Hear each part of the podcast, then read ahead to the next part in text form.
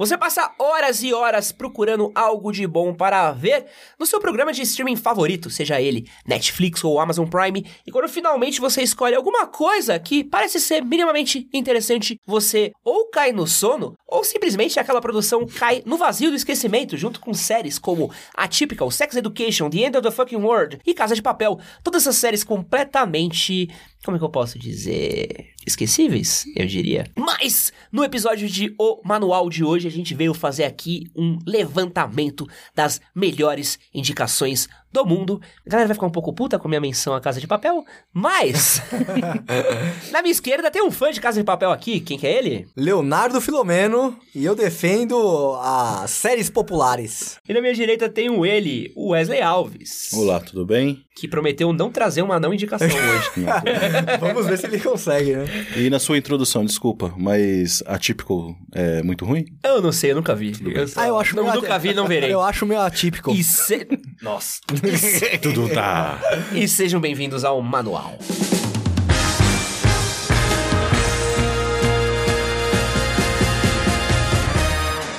Pra quem não entende como é que funciona aqui, esse é um podcast por hora quinzenal. A gente ainda tá estudando como que a gente pode fazer pra transformar esse em um episódio semanal. Se você tiver alguma ideia, pode mandar pra gente através das nossas redes sociais. A gente ainda não sabe se abre um padrim, se abre um apoia-se. Estamos pensando ainda. É, nossa maior dificuldade mesmo é com a edição. Então hoje nossa edição é terceirizada, mas ainda estamos estudando como fazer isso. Então ele é publicado a cada 15 dias, mas nós estamos gravando ele ao vivo no nosso canal do YouTube, Manual do Homem Moderno. Se você quiser ver as transmissões ao vivo dele, pode ir no nosso canal no YouTube. Na E- melhor das dúvidas, acompanhe a gente no Instagram, blog MHM, que a gente vai dar todo o direcionamento das nossas gravações. É, a gente tá sempre falando nas nossas redes sociais, no blog MHM, eu estou no blog MHM, pra não embolar. Eu estou no Edson HCS.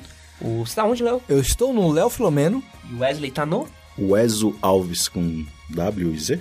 W-E-Z-O Alves. Alves, com S no final. Sim. E eu quero explicar pra vocês o que vai rolar aqui nesse episódio. Nós pedimos para nossos seguidores mandarem pra gente indicações de séries, filmes, livros ou coisas que eles gostem bastante e que eles acham que é edificante, muda vidas, é inspirador, é legal e que toda pessoa deveria ver barra assistir. E a gente vai comentar alguma das indicações. Então cada um de nós separou algumas indicações que a galera fez. E esse é o- a gente indicando indicações dos nossos A gente comentando indicações e indicando outras coisas em Indicando cima. as indicações. e Olha só. Então, vamos começar com Leonardo Filomeno. Eu vou de Clube da Luta, que a galera indicou algumas vezes aqui. Vou citar até um comentário do Lucas Florenciano.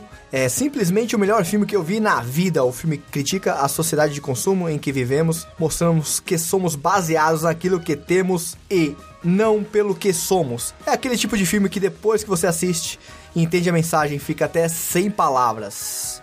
A direção do David Finch é fera. Wesley Alves. Você já assistiu o Clube da Luta? Já, mas. Cara, é tão louco as coisas que eles falam durante o filme. E você vai fazendo junção com a realidade que você vive, vai tendo epifanias durante o filme. Caralho, faz sentido isso que ele tá falando. E você vai, cara, é, entrando no, tipo, na, na mente do cara e, e você vai ficando meio. Porra, essa merda que eu vivo de, de consumo, de aparência.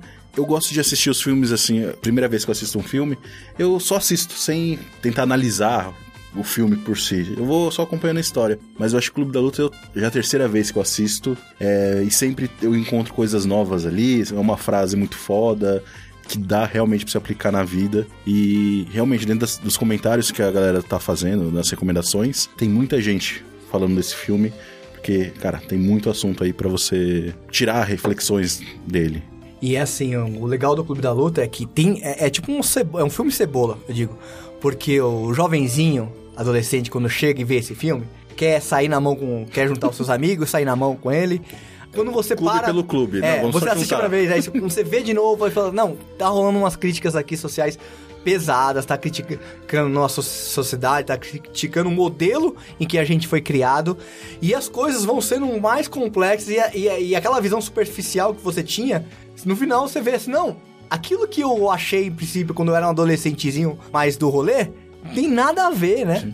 Eu, pelo menos, tive essa impressão. Mas eu acho que o problema é que esse é um dos filmes que eu boto na minha lista do filme que as pessoas não entenderam. Por exemplo, é que nem a galera que é neoliberal e gosta, e esse filme é o filme favorito deles. que é o cara que defende o capitalismo e fala: meu, nome, meu filme favorito é o Clube da Luta. Eu falei, então você não entendeu o Clube da Luta? Porque, tipo assim, ou você é capitalistinha, ou você tem um filme favorito do É. Clube da Luta. Porque, sem contar a galera que é machista e gosta pra caralho do Clube da Luta e falar que o Clube da Luta é um, é um, é um filme contra os homens fracos. É, você você não entendeu esse filme claramente. Que ele é um filme que fala exatamente mal desses caras. O Tyler não é um herói. O Tyler não tá certo. O Tyler tá errado. Ele é o vilão da história. Eu acho que esse é um dos filmes, ele entra comigo junto com o Poderoso Chefão e Peaky Blinders e, mano, e uma série de outras séries que as pessoas simplesmente glorificaram a violência, glorifi pegaram a mensagem pela metade e eles usam pra reproduzir uma série de, de pensamentos tóxicos, completamente er brisa errada. Que nem você falou, o cara assiste esse filme e fala, é, a solução é sair na mão, então. Aí, ó, com os homens de verdade saem na mão. Ou formar uma célula terrorista. Você fala, irmão, você tá maluco. É que você falou de outro filme aqui que, mano, gera muita discussão, que é o Poder Chefão. Poder né? Chefão, as pessoas não entenderam. A galera glorifica o Michael, né? Tipo. E tipo, não, tem que pro- ser um homem de família que nem o Michael. O Michael não é um homem de família! Ele fudeu a família dele. ele matou o meu irmão, cara. Tipo. Eu, eu acho que esse é um filme que vale muito a pena as pessoas verem e depois irem assistir, tipo. Análises de outras pessoas, de outros críticos, porque, tipo, ele é muito fácil de você ver a primeira vez e você achar que você meio que, que pegou, e ele tem tantas leituras. Eu, eu, eu passei a gostar menos dele ao longo do tempo, então, com o tempo eu desgosto mais. Você achou a mensagem simplória? Não acho simplório, eu acho que é uma mensagem errada. Eu acho que é um É. filme que ele era muito bom quando ele saiu, gostava bastante, mas com o tempo ele foi criando um fã-clube tão ruim. É tão fácil a mensagem dele virar uma mensagem de Migtol, de men's rights, de Concordo. antifeminismo, da galera bolsominion louca, que pra mim, tipo, passei a desgostar, entendeu? Tipo, eu acho que tudo que ele podia ter uma mensagem meio de positiva de crítica e de análise, a galera se prende ali no faz o arminha, dá tiro pro alto e acaba, tipo, simplificando demais, entendeu? Então isso me faz perder um pouco do tesão por esse filme, saca? Eu concordo completamente com você e ainda quero botar um adendo ali num, num filme brasileiro da Tropa de Elite que caiu nesse mesmo problema, né? Que é o- quando o diretor quer passar uma mensagem, o público assimila outra parada e o filme vira uma terceira coisa que, tipo, meu, o, o diretor tá tentando resolver o problema no meio do caminho ali, né? É, e eu acho que o David Fincher, ele se tornou um diretor muito melhor no que ele faz a partir do Clube da Luta. Então, por exemplo, se você for assistir o Rede Social, ele tem um protagonista odiável, que é o Mark Zuckerberg, e ele consegue deixar muito claro que o Zuckerberg tá errado. Então não tem como você ver o, o rede social e falar, tipo, cara, o Zuckerberg é o herói, aqui ó, vou... Tô querendo arrancar É. dinheiro dele, tadinho. E eu acho que esse é um filme muito bom pra quem quer conhecer a obra do David Fincher. Ele é um diretor que acredito que nunca ganhou o Oscar, mas ele é um cara muito, muito bom, muito profílico. E é um dos melhores diretores da nossa geração. Ele fez Seven, que acho que é o melhor filme dele, fez Clube da Luta, fez A Rede Social, ele fez Os Homens que Não Amavam as Mulheres também, que é um filme muito bom. Ele é um cara fantástico, ele faz umas narrativas muito tensas. E o Clube da Luta é um dos filmes aí que ele faz. W, sua vez de indicar? Eu vou indicar um desenho que eu comecei a assistir porque meu filho passa bastante tempo em casa e acaba assistindo as coisas com ele. Esse desenho especificamente, assim como o Léo comentou da cebola, ele tem muitos níveis de interpretação dentro dele. E assim, eu adulto, eu consigo ter uma visão dos assuntos tratados.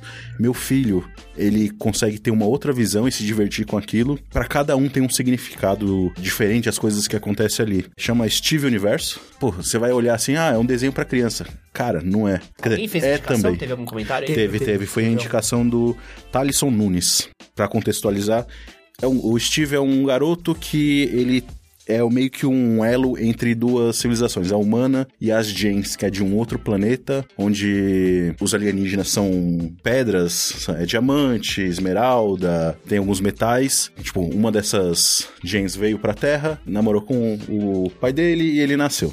Só que assim, é tão pesado às vezes quando vai pro lado sentimental, diferente dos desenhos que, por exemplo, tem é, Max Steel, Ben 10, o Steve Universo é o contrário de tudo isso. Ele é um garoto gordinho, baixinho, usa rosa, criado pelas três gens. Certo? O lance do Steve, ele sempre questiona.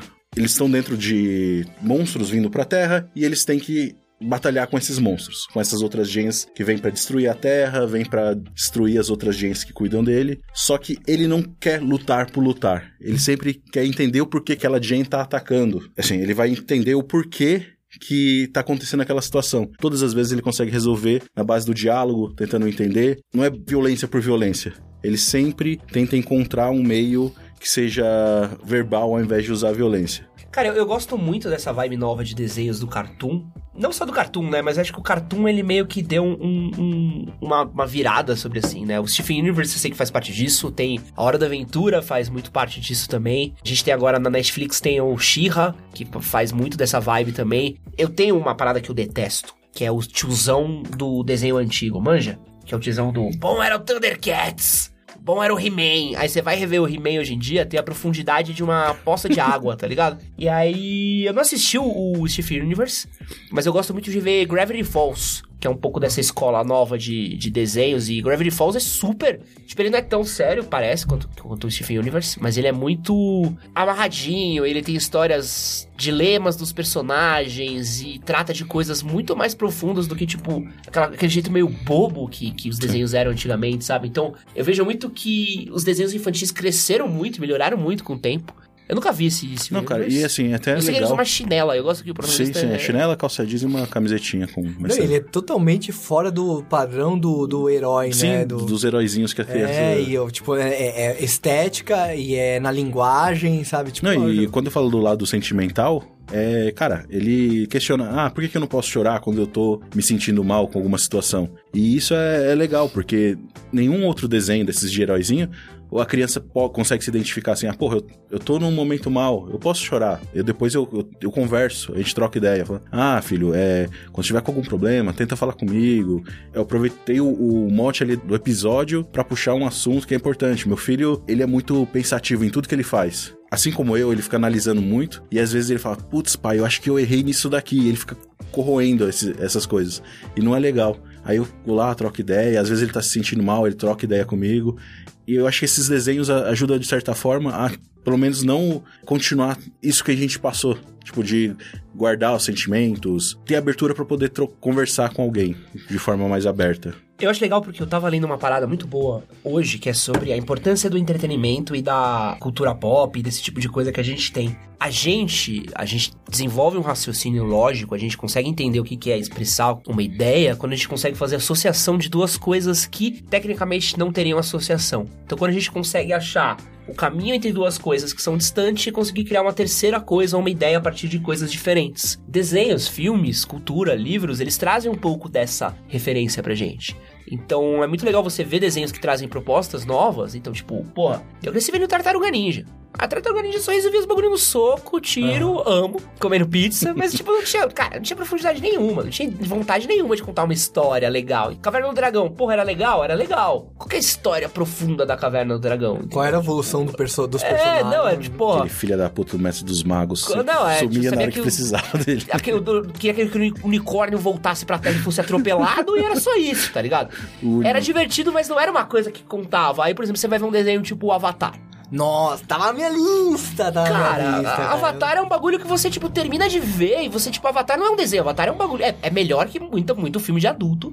É melhor que 50% dos filmes da Marvel. E é, tipo, tem uma história, e você tá falando sobre raiva, você tem um personagem que é o Zuko, que tem uma evolução, o próprio Aang, ele é arrogante, ele aprende um pouco do papel dele. Então é legal, tipo, você, tipo, falar de desenho infantil, porque, tipo, a gente acha às vezes que desenho para criança é, tipo, é besteira, mas o que a gente mostra para nossas crianças, a qualidade que a gente mostra fazem parte de um repertório que eles vão ter quando crescer e que vai ajudar muito eles a poder, tipo, associar coisas, entendeu? Então você entender que essa coisa de sentimentos é uma coisa muito legal. Quero fazer uma indicação agora, a gente falou de coisa para criança, quero falar uma coisa de adolescentes, que é uma das minhas coisas favoritas da adolescência, que a Vanessa, ela fez um comentário indicando o Clube dos Cinco. Esse filme tem uma mensagem de diálogos que vão levar para a vida. Olhar as pessoas além dos estereótipos, pois quando julgamos alguém pelo conhecimento superficial, podemos deixar de ver as pessoas como realmente são. Chorei com o final. Cara, esse filme para mim é uma das maiores joias raras do John Hughes. Para quem não conhece John Hughes, ele é diretor e escritor desse filme Clube dos Cinco. Ele também foi o responsável por filmes como Garota Rosa Shocking, Gatinhas e Gatões, Esqueceram de Mim, Beethoven, Mulher Nota Mil e uma série de outros clássicos dos anos 80. E ele é um dos caras que ele mais soube falar com adolescente que eu já vi até hoje, assim. Eu acho que a gente tem um problema muito grande. A gente tem a tendência de tratar adolescente e criança como se fosse retardado. Então vai falar com adolescente criança, fala: Ah, vem, quando você crescer, você vai. E cara, criança e adolescente não é retardado. Criança e adolescente talvez não tenha a maturidade que a gente tem hoje, mas eles vivem os dilemas deles, nos níveis deles, na complexidade deles e sentem as dores deles de um jeito que a gente não pode anular completamente a dor e a necessidade dele, e muito menos paternalizar isso e tentar transformar em algo tipo diminuto, sabe? Tipo, ah, você não tem problema hoje, problema você vai ter quando tiver boleto. Quando você tiver Tipo- filho, quando você tiver trabalho. Tipo, é um jeito completamente idiota. Você tá, tipo, simplesmente menosprezando uma dor numa fase onde você não tem os mecanismos pra saber como lidar e pra saber como viver. E eu acho que o John Hughes foi um dos primeiros caras, que pelo menos vi em Hollywood, que conseguiu retratar um adolescente sem ser de um jeito retardado, sabe? De um jeito tipo, cara, vamos falar de adolescente nas dores deles, nos sofrimentos dele. Então, pra quem não conhece esse filme, é a história de cinco jovens, que eles são os cinco estereótipos da escola. Então você tem um nerd, você tem a menina popular, você tem o menino do time de futebol, você tem um bullying, você tem a patricinha e você tem aquela menina estranha que, O esquisito, ah, esquisito. que esquisitona. E aí os cinco são postos de castigo em uma biblioteca. E o filme se passa ao longo de uma tarde, onde eles estão conversando sobre a vida. O filme ele não tem um arco de. Tipo, não acontece nada de muito grande. É um filme sobre cinco jovens falando sobre ser jovens. Como as dores deles são muito parecidas entre si, ou são diferentes entre si, e o que leva cada um deles até lá, e o que eles têm em comum, o que eles não têm em comum, o que, que um pode aprender com o outro, o que, que um pode brigar com o outro. E é um filme muito grande sobre empatia, é um exercício de empatia muito grande. E eu acho que esse é um diretor que ele sou, ele tem uma coisa de, de vibe muito forte, porque ele também é o autor de Curtindo a Vida Doidado, que também é um excelente filme sobre adolescência. Que é muito sobre isso, sobre como a juventude às vezes você tá, você tá meio perdido, mas você não tá, e como ninguém te entende ou como vocês não entendem. E acho que essa é uma excelente indicação não só pra você ver um filme incrível que é Clube dos Cinco, mas também pra tirar um pouco do preconceito que a gente tem sobre o jovem, porque como diria o poeta, o marginal alado, o 013, o jovem no Brasil não é levado a sério.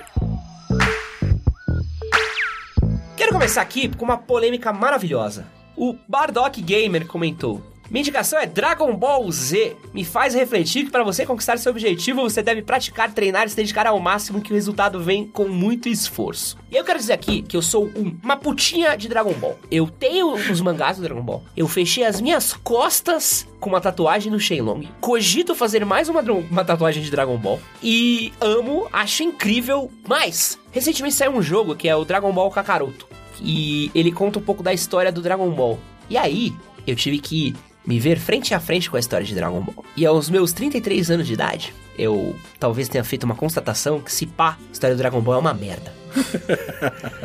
e aí eu quero perguntar qual é a relação de vocês com Dragon Ball. Cara, Dragon Ball é o desenho que eu acordava bem cedinho pra começar a assistir no SBT e, e ia até da hora de, de ir pra escola. Dragon Ballzinho ou Dragon Ballzão? O, o Zinho, o Zinho. Zinho, quero. Vamos sempre na, Esse mesmo. nas esferas do dragão. E eu parei por aí. Eu acompanhei outros Dragon Balls, acho que o GT.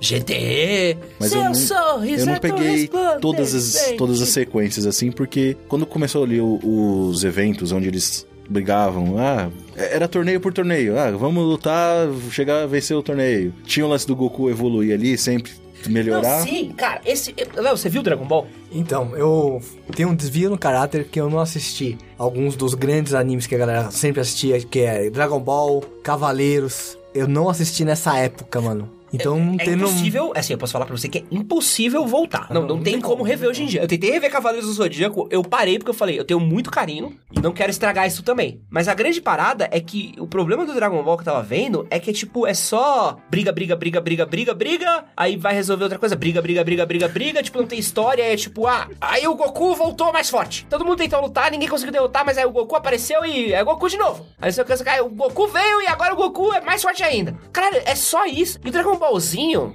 que é o que eu mais gosto mais, Sim. que é a fase Dragon Ball normal. Porque no quadrinho é tudo a mesma coisa, não existe Z. A separação é só no desenho. O Z é quando ele é adulto, no quadrinho, quando ele é criança, adolescente, é Dragon Ball normal. No anime, né? Não é desenho, né? Não sei que os otaku exploda de, de, de, de raiva. Mas no desenho normal, o Dragon Ballzinho era legal porque o Goku, ele não era foda. O Goku, ele resolvia os problemas dele Sim. meio que na sorte, tá ligado? Então, tipo, às vezes ele. O cara jogava ele pro alto, derrotava ele, só que aí quando o Goku caía, ele caía de cabeça no vilão. E a cabeça do Goku era Muito tão dura dura. que o vilão desmaiava e o Goku desmaiava também, e aí ele acaba ganhando.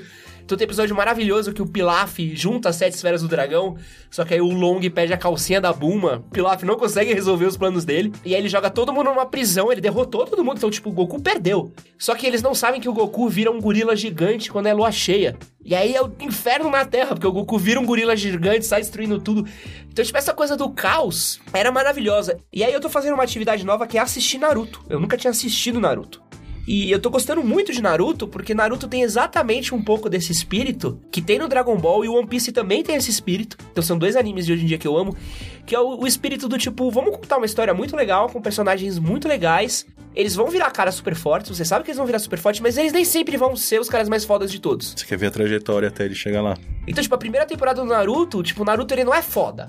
Foda é tipo é o Kakashi, que é tipo o, o, o treinador dele. Só que aí ele precisa se enfiar numas brigas. Só que o jeito como o Naruto resolve as brigas dele, tipo, não é tipo ele ganha, é tipo ele engana os caras, ele consegue passar os caras para trás, ele consegue, tipo, ganhar tempo pro Kakashi aparecer. Então, tipo, eu achei isso legal, entendeu? Tipo, isso dá uma dinâmica muito mais divertida no Dragon Ball, que era soco, soco, soco. Ah, Dragon Ball agora, Goku, cabelo roxo, laranja, azul, vermelho. E é muito engraçado você, tipo, eu acho que esse é um exercício muito difícil, que eu falei do He-Man agora há pouco, que é você olhar pra uma coisa que fez sua infância, sem o, o olhar da nostalgia, sem o olhar do cheirinho do Todd com o chuva da sua avó, e você olhar para ver se aquilo é genuinamente bom, se aquilo é uma peça legal de, de cultura, sabe?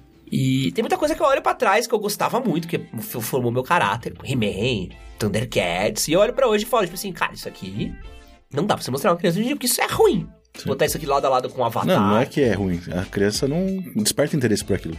Foi eu com, não, é com Cavaleiros Zodíacos com meu filho. Você já viu a animação do He-Man? É o He-Man repetindo o mesmo frame o tempo todo. O He-Man tá sempre correndo no mesmo ah, jeito. Ah, o jeito que corre, né? Tipo, é. e ele luta do mesmo jeito, tá ligado? Parece os desenhos dos anos 60 da Marvel, que não tinha dinheiro nenhum. Enfim, eu fiz uma não indicação, é isso? Você Wesley contagiando os corações. Ah, não, mas você citou Naruto e One Piece, que são dois dos desenhos que a galera aqui comentou bastante. Não, o One Piece pra mim é incrível. Cara, eu, eu é... deixei baixando lá em casa, tem 500 e poucos episódios, é tem, isso? é isso aí, é isso aí. Eu, é isso aí. eu tô com medo. É Não, um... o One Piece tá passando há 10 anos já. Mas o One Piece é tipo uma parada que, que, que é muito sobre amizade, é muito sobre preconceito, então é muito sobre desigualdade, então eles vivem num mundo desigual, então tem tipo os burgueses que oprimem. Cara, consigo falar tranquilamente que pra mim One Piece é tipo o Senhor dos Anéis japonês. Caramba. Porque, tipo, o nível de, de universo que eles fazem, a complexidade da relação é, é maravilhoso. Eu nunca assisti, eu, então tem que seguir for, firme e forte nos primeiros Assiste, pra passar. Tipo... Dá pra assistir fora de ordem, não? Não, não, One Piece nem fudendo. One Piece tá. tem que ver... A, anime não é desenho americano. Você tem que ver, tipo, 1, 2, 3, 4, 5, 6, 7, 8, 9, 10, senão você não, não vai entender porra nenhuma. O Naruto e, One Piece, para mim, são... Eles pegaram o que o Dragon Ball fez e deram uma sofisticada. Tem Boku no Hero, que é um anime que passa hoje em dia, que eu acho que faz a mesma coisa, dá uma sofisticada. Quem quiser um anime para adulto, quiser ler uma história legal aí, a gente tem mangás e animes mais voltados para adulto, como Monster, que é muito bom. E tem também 20th Century Boys, que são obras focadas mais para adultos e que valem muito a pena ver. Tem narrativas muito darks e, e, acho que vale a pena. Se pá, eu trago pra cá pra uma, um próximo episódio. Sua vez, Wesley Alves, sua próxima indicação. Eu peguei uma recomendação do Leandro Rodrigues, filme que eu me identifiquei bastante. É presente no meu dia a dia, o, jeito que aconteceu, que é o Clique. Acho que todo mundo que. Adam Sandler? Adam Sandler.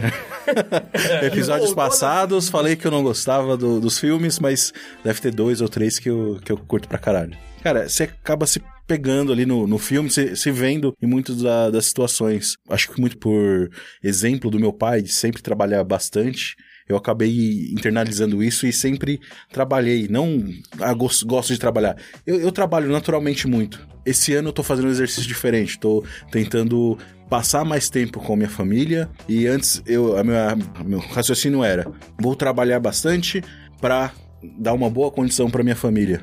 Mas isso eu fiquei afastado da minha esposa, do meu filho, e são coisas que acabam afetando o dia a dia. Eu tava vendo um pouco meu filho, porque eu chegava tarde, minha esposa só via de final de semana, então a gente começa a fazer reflexões e, e se vê ali em muitas situações do filme que, com o controle mágico ali, ele, ele pulava todas as discussões e coisas que eram repetitivas no dia a dia dele, e ele se pegou já no velho, com sucesso financeiro, digamos assim, mas com não tendo mais uma família ali para dividir tudo aquilo. Então a esposa casou com outro cara, filha casando. Isso é spoiler. Ah, vai tomar. um filme Não, de. mas aí é... Não, mas eu acho, não, não, eu, eu acho que eu acho que quem não viu, ótimo spoiler que você deu aí. mas acho que pra quem não viu o clique, eu acho que é um bom, é um bom lugar pra você gostar do Adam Sandler, sabe? Sim. Porque ele é um dos filmes do Adam Sandler que é uma comédia, mas tem uma reflexão. Não, é uma puta de uma reflexão. Porque os filmes, normalmente, as comédias do Adam Sandler, normalmente é... é aquilo Aquele das gêmeas eu odeio do fundo da minha. Gêmeos. Você chorou vendo o clique, Wesley Alves? Cara, eu acho que deu uma suada pelos olhos no finalzinho. Não, mas eu acho que é, é essa parada que você falou sobre... É normal a gente querer pular as coisas difíceis, as coisas ruins, as coisas chatas. Mas o filme, ele, tipo, ele, de uma maneira muito simples, ele mostra que isso é necessário pra você amadurecer, pra você criar a relação e criar o vínculo com as pessoas Não, que e, estão do seu lado. porra, você tem. Você sempre discute com sua esposa. Uhum. Mas às vezes a, a discussão é pra tentar chegar numa solução, numa coisa melhor. Se você pular isso, sei lá, os dois ali brigaram, não teve solução nenhuma, você não tá sabendo o que tá passando na mente dela, ela vai tomar uma decisão um, dia na vida dela, ah, vai te largar, vai viver a vida com alguém que, que a escute ou que consiga compartilhar as coisas com ela. Então, é importante ter discussão, é importante passar por essas coisas da vida mesmo e não querer pular. O, o jovenzinho que tá passando uma barra com os pais porque seus pais são autoritários, não deixa sair de casa. Cara, é, é importante pra, sei lá, no- quando você for mais velho, você não repetir isso. Você fala, pô, meus pais na, na minha juventude me prendiam em casa e hoje eu não quero fazer isso com meu filho. Então acho que é, é importante passar por, por perrengues de modo geral pra você criar maturidade e aprender com isso. Sabe o que eu reparei? A gente não contou a história, talvez, de nada do que a gente falou. A história do clique é a história de um cara que ele encontra um Tudo. controle mágico, né? Que ele pode acelerar, pausar o tempo, e aí ele precisa lidar com o relacionamento dele, a vida de trabalho dele. Dragon Ball Z conta a história de um menino chamado Goku, que ele vive num mundo onde tem sete esferas mágicas, que são as esferas do dragão, que se reunidas podem realizar um desejo a uma pessoa. E nesse universo ele começa a encontrar pessoas e começa a entrar em altas aventuras. Naruto conta a história de um jovem ninja que tenta subir de cargos no seu clã. E One Piece conta a história de Luffy, que é um pirata que parte numa aventura ao redor do mundo para encontrar uma tripulação para o seu navio e tenta encontrar um tesouro que foi guardado por um pirata poderoso. Eu vou, vou trabalhar com um clássico aqui, que é o Rei Leão. Desenho? Não, o Rei Leão é, é o- é- é o único que a gente conversa, né? O atual. O que vale a pena ver? que vale a pena. Que é o de, de 94, que é a história de um reino onde o, o leão é o rei de tudo, toma conta da, da porra toda. E ele governa, ele é o governante, ele tem um filho, e aí a história é, é a história basicamente do nascimento do filho e as descobertas que o filho vai ter ao mundo, da sociedade, do poder e de como ele vai lidar com tudo isso. E eu acho que esse filme daí é um daqueles filmes que você. Quem não viu, que é muito comum, é normal. Porque muita gente nasceu, pô, de- muitos anos depois. Depois do nascimento do. do E é um daqueles filmes que as pessoas, os jovens acabam vendo meio que sem querer, passando no Disney Channel, acaba passando meio que de bobeira, e o jovem, tipo, ele sabe mais ou menos sobre o que é. É tipo a gente com Star Wars quando a gente era mais novo. Sabe? Tipo, a gente sabia, tipo, ah, Luke, eu sou seu pai. Tá, mas o que, que isso quer dizer dentro do contexto do, que do significa, filme? né? Não, envelheceu um dia esse filme. A Disney ter feito um remake, pra mim, foi uma ofensa pra minha família, pra E minha não é- religião. Você não resolveu nada, você só. Não, cara, você perdeu. Você perdeu, você fez uma coisa pior. É. Eles conseguiram fazer. Normalmente, quando eu vejo uma pessoa fazendo um remake, é porque, tipo assim, tem uma coisa a mais pra contar. Quando no musical do desenho vai começar uma música, começa tipo. O Simba, quando ele pisa no chão, ele dá um pulinho. Na hora que vai começar o. Quando ele pula no chão, ele pisa, muda a paleta de cores. Então Sim. todo o desenho fica roxo. E aí, tipo, começa a acontecer quase como se fosse uma dança de burlesco dos personagens da floresta. Então, tipo, os, os avestruzes, sei lá, zebra, sei lá que porra. Avestruz, avestruz. Eles são como se fossem tipo umas dançarinas de burlesco com as penas, e começa a fazer as pirâmides, e começa uma coisa mágica. No filme é uma savana, completamente sem graça. Parece que tá vendo um Discovery Channel, tipo, foda-se. Não tem magia nenhuma. Eu acho que a Disney, ela se perdeu porque todos esses remakes dela, elas eh, não conseguem fazer ou ter eh, um pouco de carisma. Não consegue ter carisma, não consegue dar uma identidade, não consegue dar, tipo, algo a mais. Tanto que a única coisa que eu gostei nesses últimos remakes live action da Disney foi o, o Mowgli, que é um filme completamente diferente do desenho. Tipo, ele tem uma vibe. Ele é, é quase um filme de terror em alguns momentos. Tipo, você é umas horas ali que você fala, tipo, mano, esse moleque vai morrer a qualquer hora, porque esse lugar Não, é perigoso. A cobra, o É, o urso. a cena da assim. cobra, a cena do macaco dentro da, da- do templo, que o macaco tá Sim. preso, que ele ficou tanto tempo deitado que ele colou nas paredes. E o Will Smith no Aladdin. Eu ia falar exatamente isso, que foi uma surpresa boa, porque eu, Que eu ele tava- muda as músicas, ele muda a interpretação, ele é um outro gênio, só que ele ainda é o gênio. Então você consegue reconhecer aquele personagem. Ele dá a personalidade dele pro, pro gênio e você É. já gosta dele. Pena Você que o Aladdin associar. é um bosta. Não, a, a Jasmine é, parece uma porta. A gente botar essa porta pra interpretar. O vilão é muito mais interessante, Não, cara. o vilão é horroroso, você tá maluco. Eu gostei mais do vilão do que do, do, do O Aladdin, Jafar né, desse Jafar. filme é horrível. Tem o segurança lá, aquele interessante. Né? Não, o Jafar é pé. Não, e- e- esse remake do Aladdin, tipo, tudo que era o Will Smith, eu falava, caralho, é isso. Tem, mano, o mundo ideal, que era, tipo, a música do Aladdin é chata. E você fala, nossa, porque eles. é, Não sei. A, a Disney achou um jeito de tirar dinheiro de otário. E. Será que eu aluguei o filme pra assistir na TV e paguei R$16,99? Você pagou? O Rei Leão? Paguei, eu sou um imbecil. Nossa. Nossa, ué. Eu, eu errei rude, Não, cara. não, não, menos mal. Você não foi ao cinema, você não pagou pra ver no IMAX, você não Eu gastou, prefiro tipo, ter, 200 ter pagado, conto. cara. Eu, eu, eu errei depois de três meses que o negócio tava lançado. Eu queria ler um comentário do Rafael Rossini sobre o Rei Leão. É um filme que assisto mensalmente, é um dos filmes que, na minha vida, tem uma grande importância. Quando o Mufasa chama o Simba pra conversar e explica o ciclo da vida, foi a conversa parecida com que eu tive com meu pai dois dias antes do seu falecimento repentino. Caraca, que pesado. É, então, é por isso que eu falei, esse filme é um filme que você pode saber da morte do Mufasa, só que os meios e os caminhos que ele passa e as reflexões e tipo, não sei se você tem essa mesma brisa que eu, mas o jeito como eu vi esse filme quando eu era criança e o jeito como eu vi esse filme adulto, eles não tem nada a ver. Sim, sim. Tipo, a interpretação que você pega sendo um homem adulto, tendo vivido a vida, ou você sendo um adolescente, você consegue olhar pra esse filme de jeitos diferentes e você encarar as coisas que acontecem de jeitos diferentes. E você consegue ver a atitude do Simba de jeitos diferentes. Então, quando eu era mais novo, eu olhava pro Simba fugindo e falava, tipo, ah, eu entendo, tipo, sim, pô, ele faria, tá com medo. né? E aí eu vejo mais velho e falo assim, pô, ele foi irresponsável. Sim, fugindo das responsabilidades. Entendeu? Tipo, ele foi irresponsável do mesmo jeito que eu já fui irresponsável. E você não tem noção da irresponsabilidade. Então você consegue olhar mais com um olhar paternalista em alguns momentos e, tipo, e ele é um filme que dá a volta. Acho que a, a Disney ter feito um remake do Rei Leão, pra mim, foi só uma ofensa, tipo, gigante, assim. É desmerecer um trabalho incrível de animadores que fizeram aquele filme, que é um dos melhores de trabalhos de animação e, e desenho, E design a, que trilha, fizeram. e a trilha sonora, amigo? Tipo, Não, botar uma música a mais da Beyoncé só pra vender disco, ninguém se importa com aquela música da Beyoncé. Beyoncé, vai lançar um CD à parte, não mexe no Rei Leão, sabe? E você tirar os dubladores originais. Tipo, legal, a gente tá botando aí mais é, diversidade, estão trazendo dos dubla- dubladores negros tudo mais, mas, cara, o filme já fez história, sabe? A gente já tem a história de 94, saca? E você traz um filme que não traz nada. Então você, quando você traz um filme que é tão fraco, mesmo com toda a diversidade que ele tenta se pôr, acho que tá fazendo um desserviço. Você tá, tipo, botando o trabalho de todo mundo pra baixo. Em vez de você criar algo original, algo novo, algo diferente, faz algo louco, faz um musical da Broadway no cinema. Sabe? Tenta fazer uma coisa, tipo, diferente. Não tentar recriar o bagulho com uma roupagem Não, mais diversa. Tem uma animação que é derivada. É o filho do Simba. Tropa a, a tropa Patrulha. é, da floresta. É, isso aí. Que, é- que é legal, cara.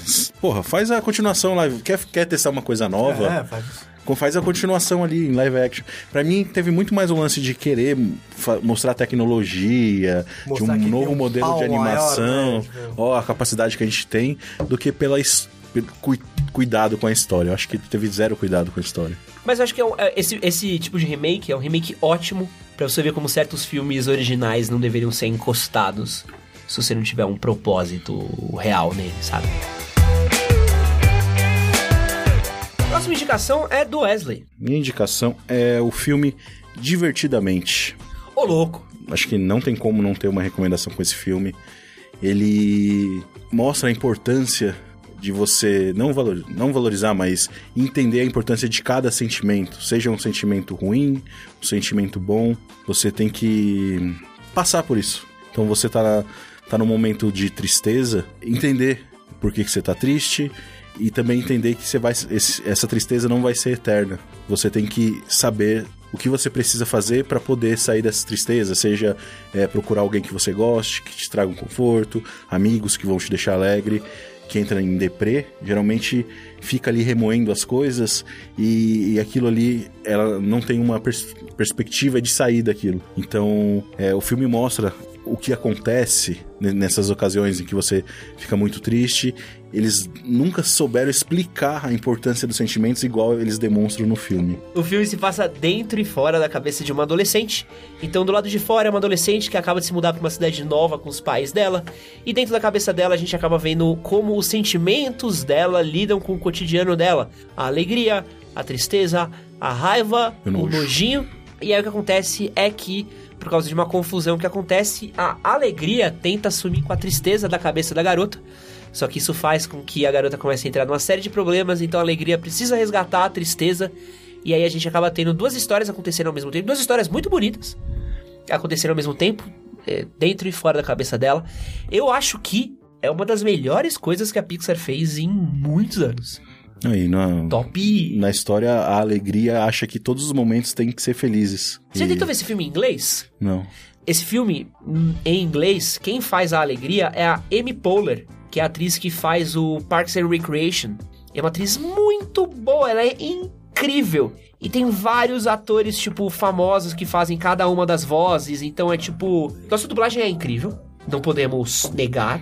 Mas a gente acaba perdendo muito nas, tipo, de alguns atores gringos incríveis. Por exemplo, que a gente falou o Will Smith, que faz o gênio no desenho. O Robbie Williams fazia a versão do desenho. O Ed Murphy faz o Mushu no Mulan. Então a gente acaba perdendo isso. Mas esse filme é maravilhoso. Esse filme é incrível. Eu sei que o Léo gosta muito desse filme. Parabéns, eu, eu sou apaixonado por ele, porque eu fui assistir só pensando no. Ah, um. Pixar manda bem e tal, não sei o quê. E eu tomei um soco. Sabe quando você toma um soco no estômago? Eu falo assim, "Eu não tô preparado pra isso. É, é- é a, é a discussão sobre, tipo, uma parada sobre que eu, que eu já falei sobre a ditadura da felicidade, e a gente achar que tem que estar feliz o tempo todo, e, tipo, na verdade, a gente consegue. A gente tem. No meio do filme a gente entende que a gente precisa dos outros sentimentos, a gente precisa passar por amadurecimentos que envolvem os outros sen- sentimentos, sentimentos de perda, de tristeza. E eu, eu saí assim, mano, de cara. Assim como quando eu, eu vi Up, os três primeiros minutos de Up, que eu falei, cara, olha a pedrada que ele joga na, na tela. Sim. E depois, tipo, ele consegue fazer um filme muito bom, que é a história. Rapidinho aqui, Up é a história de, tipo, um. um- dois jovens que se se conhecem, que acabam namorando, casando, fazem muitos sonhos, mas os sonhos não conseguem ser concretizados. E isso gera muita frustração, a ponto que, na idade de idoso, o senhor perde a mulher, a companhia dele, e não consegue realizar o sonho da vida deles. E aí a, a história, tipo, são três minutos pra contar tudo isso. São 10. Dez? Os três primeiros minutos é deles pegando É, o balão dentro é, da casa. é. Eles se conhecendo. Depois desse início curto, você tá chorando e pensa, tipo, e agora? O filme já entregou tudo isso, e depois? E aí ele conta uma outra história, um outro dilema muito, muito, muito foda. É, eu quero voltar pro Divertidamente, eu quero falar só alguma das vozes que fizeram Divertidamente em inglês, que é uma pedrada. Então tem a Amy Poehler, que é do Parks and Recreation. Tem a Phillips Smith, que ela faz a Tristeza. Ela é uma das atrizes do The Office, que ela faz a Philly. Tem o Bill Hader, ele faz o, o Medo, que é um ator que tá super em alta agora, ele tem aquela série Barry. Tem a Mindy Kaling, que ela faz o Nojinho, que ela é uma das atrizes do The Office também. Então tem muitos atores do elenco do Parks and Recreation do The Office fazendo o, o Divertidamente em inglês. É um filme incrível, cara. Eu acho que ele é um dos poucos lampejos que. Eu não sei o que aconteceu com a Pixar. Que a Pixar vive um momento meio. Toy Story 4. Tipo, Toy Story 4, tipo, ah, é legal, é legal. É, pô, é um bom filme. Tipo, entre ver uma parede com tinta secando e Toy Story 4, É tipo um Duro de Matar. É bom você assistir um- mais um Duro de Matar, mas... é, não, é, mas tipo, pô, Duro de Matar Bom é o 1, é o 2, tá ligado? E Toy Story, tipo, tinha o 3, que é maravilhoso. É um filme perfeito. Pra mim a história tinha encerrado ali. Aí você faz um 4 que, tipo assim, pô, é legal, é legal, mas você precisa disso? Não! Mas as pessoas querem ver, porque as pessoas só gostam de ficar vendo as mesmas coisas sempre. As pessoas não têm coragem de gastar dinheiro ou empenhar tempo pra ver coisas novas. A Disney sabe que a galera vai comprar, vende bonequinho. Então a gente tá sempre contando a mesma história de novo. É carros 10, Aviões. aviõezinhos. e aí, histórias boas e criativas como Divertidamente acabam sendo, tipo, risco pras empresas. É outsider, tipo, é uma coisa só. E, e é foda, porque a, a- a Pixar, ela ficou conhecida não por ser, a, nossa, a empresa que faz sequências maravilhosas. Pixar é a empresa que faz filmes maravilhosos. Não, não. Eles começaram com Toy Story. É, ele, que era, tipo- porra, a- o, modelo, o modo de animação ali. Você ouvindo a história, assistindo o documentário sobre como eles chegaram no resultado da animação ali, foi incrível. O cara teve que provar que aquilo realmente era bom, que as pessoas iam assistir. Aí chega e, e começa. a- É que aquilo, é, a galera tá confortável com aquilo. V- vamos, vamos arriscar? Não, faz o mesmo. E aí você vê, tipo, coisas maravilhosas. Tipo, Coco. Coco é um filme incrível. Incrível, incrível, incrível. Que é o Viva, a Vida é uma Festa, em português. E se perdeu também aí no meio de Toy Stories, carros e blá blá blá. Enfim, eu vou aqui pra minha última indicação, que é Gladiador. Paulo Vitor Marcondes falou: Gladiador é meu filme favorito. Fala sobre superação, como ser forte e principalmente como superar as diversidades da vida e encarar esse tipo de situação. Eu gostei do comentário do Paulo, mas isso Gladiador é tudo menos isso. Gladiador é uma história sobre um soldado romano que ele é um líder de um, de um exército romano, só que ele acaba sofrendo uma traição e ele acaba sendo levado para se tornar um gladiador nas arenas romanas. Apesar desse filme ser um filme sobre uma história romana, eu gosto muito que ele tem uma estrutura de tragédia grega. Que, pra quem não conhece a tragédia grega, ela tem um- um- uma estrutura de roteiro muito clássica, que é um homem tentando lutar contra os desígnios dos deuses. Então, sempre começa uma tragédia grega com os deuses falando: Édipo vai matar o próprio pai. E aí, por causa disso, o pai do Édipo acaba jogando o Édipo, o Édipo no meio do nada, o Édipo acaba passando por uma série de coisas, mas no final das contas, o Édipo acaba matando o próprio pai. Então, tipo, boa parte das tragédias gregas são sobre isso, assim, sobre a inevitabilidade do destino do ser humano. E esse filme trata muito sobre isso, assim, sobre como o Maximus, Maximus Décimos Os merídios. Merídios, marido de uma mulher morta, pai de um filho assassinado, e eu terei minha vingança, seja nessa vida ou na próxima. Ele é um cara que ele quer fugir da luta, ele é um cara que ele quer se aposentar, ele quer parar de lutar, mas como o destino acaba sempre forçando ele pra voltar pra um ciclo de violência, pra ele voltar pra ser esse cara da luta. Então o tempo todo ele tá sendo voltado e puxado, então ao longo do filme é toda a trajetória de todas as vezes que ele tenta parar de lutar, e volta a ter que se enfiar no contexto. E até mesmo até o último segundo do filme, você acha que vai chegar uma hora que ele vai conseguir se livrar daquilo, mas ele é sempre voltado. É um filme, puta, pra quem chora vendo o filme, esse é um filme que você termina, mano, descarregando um litro de lágrima. É uma das trilhas sonoras mais impressionantes do cinema, que é usada em festa de 15 anos até hoje.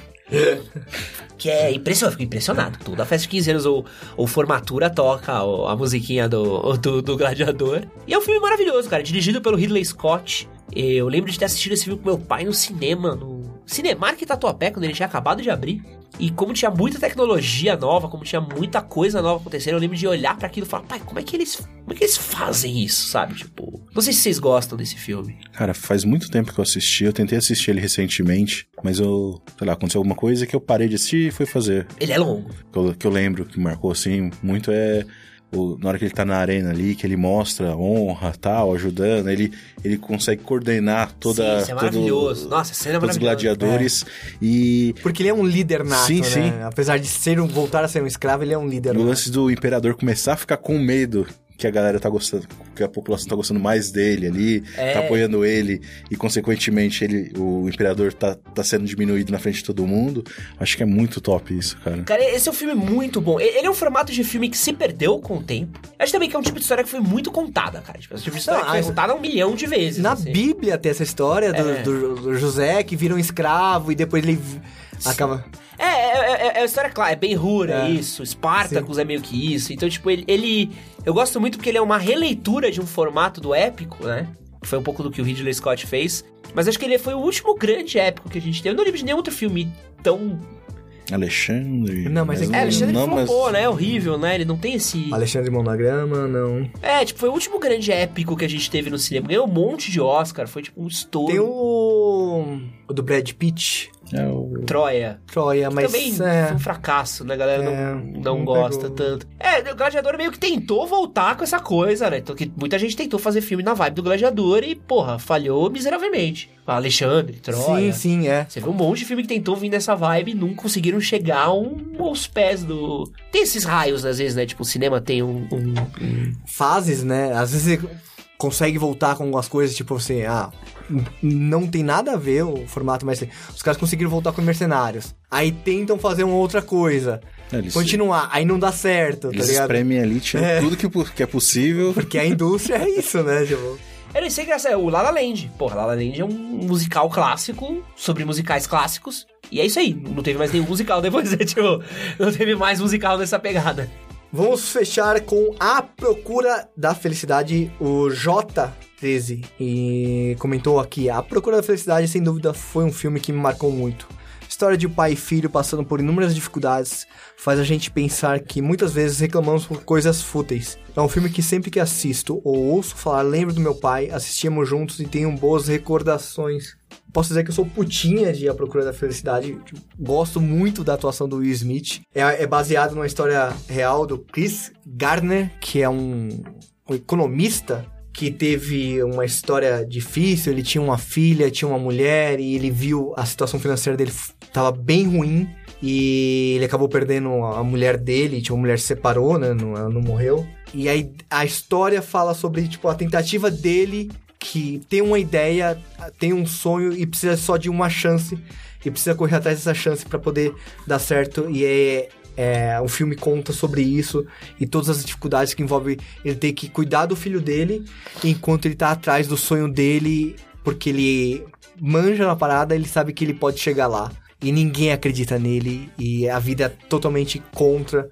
É um filme bem, bem, bem pesado, assim. é... Tem uma, uma parada de relação de pai e filho.